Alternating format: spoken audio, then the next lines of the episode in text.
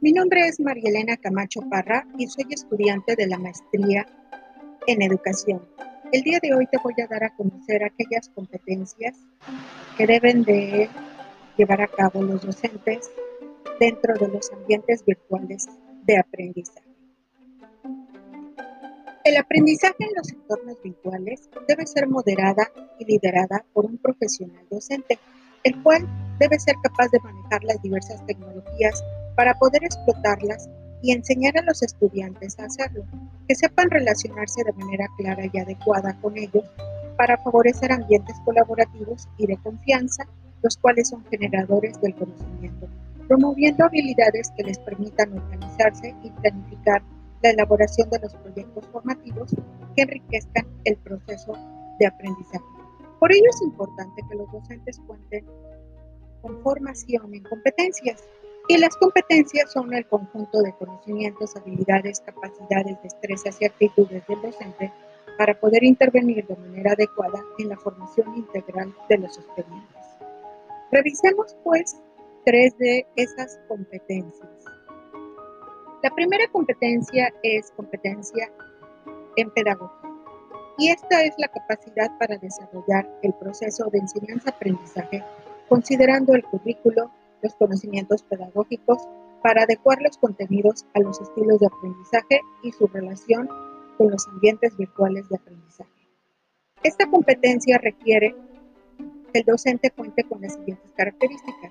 Primero, habilidad de dominar y adecuar los contenidos a la plataforma, al número de sesiones y a los recursos disponibles, planteando actividades que sean acordes a los objetivos y utilizando problemas que les permitan desarrollar competencias que les serán de utilidad en su vida profesional y personal. Aquí se establece uno de los pilares de la educación, que es aprende a aprender. Otra de las características del docente es que debe de realizar la función de tutor, es decir, impulsar al alumno a construir y reforzar sus aprendizajes, a retroalimentarlos para que trabajen en sus áreas de oportunidad y puedan crear los hábitos de estudio en los ambientes virtuales.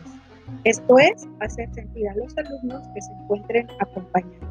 Y por último, debe de propiciar los espacios necesarios para la construcción de conocimientos. Otra de las competencias es competencia de investigación, que son aquellas necesarias para que los educadores logren interpretar, argumentar, proponer alternativas, preguntar y escribir a partir de la experiencia pedagógica de acuerdo a la problemática que caracteriza el aula y la escuela.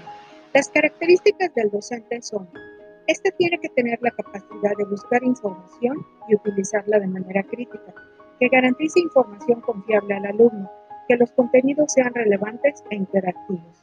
Debe estar actualizado en conocimientos que le, que le permita aportar de forma académica a la generación de conocimiento científico validado en su ámbito profesional.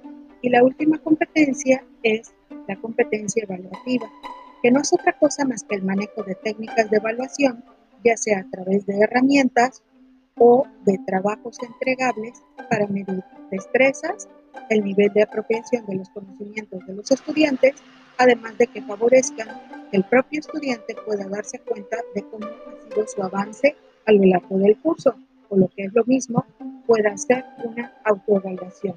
Las características del docente es, primeramente, la evaluación debe de aplicarse al inicio, en el desarrollo y al final del curso para poder detectar las áreas de oportunidad y debe identificar los criterios de evaluación, es decir, utilizar rúbricas y ponderaciones con base en los contenidos y habilidades que desea evaluar. Y hasta aquí, espero que esto te sea de utilidad. Gracias.